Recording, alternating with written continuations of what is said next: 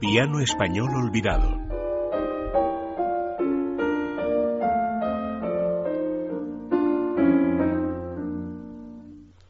Bueno, pues ya saben ustedes, queridos oyentes, que hace un par de semanas entrevistamos a una extraordinaria pianista española, doña Ana Benavides, que ha dedicado los últimos 15 años de su vida a rescatar compositores de piano del siglo XIX español absolutamente olvidados.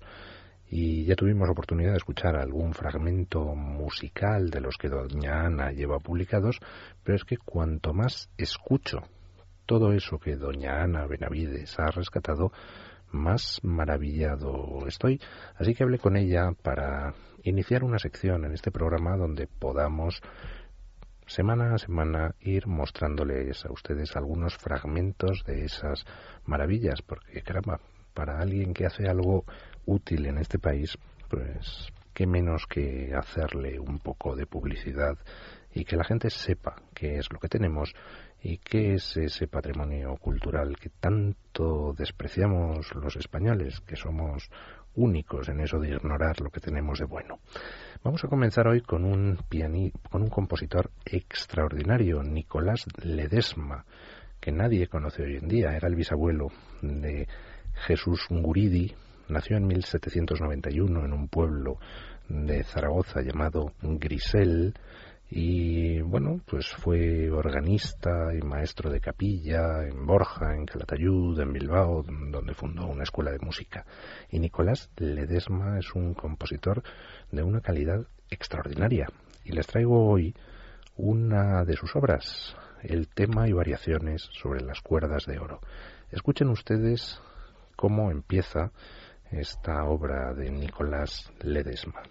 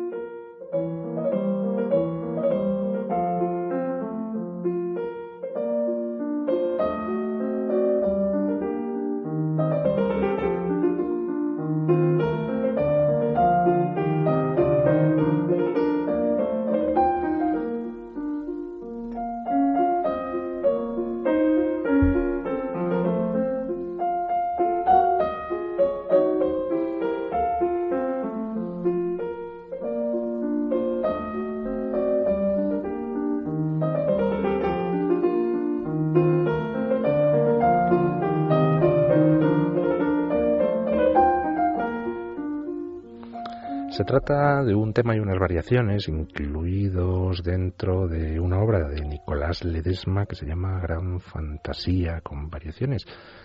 Eh, son diez variaciones sobre este tema principal que hemos escuchado, que tienen todas la misma estructura, salvo las dos últimas, la novena y la décima, que varía un poco, y cada una de las variaciones es más deliciosa que la anterior. Escuchen la primera de esas variaciones.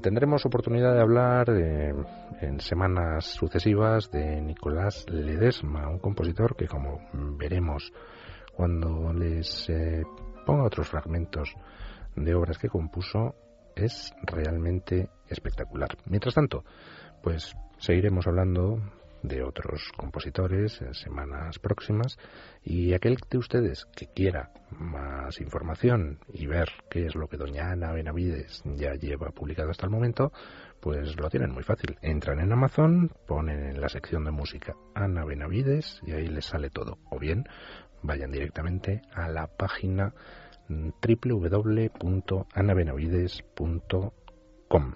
Por cierto, la música que hemos elegido para iniciar y cerrar esta sección corresponde precisamente a otra de las variaciones de ese tema con variaciones sobre las cuerdas de oro de Nicolás Ledesma.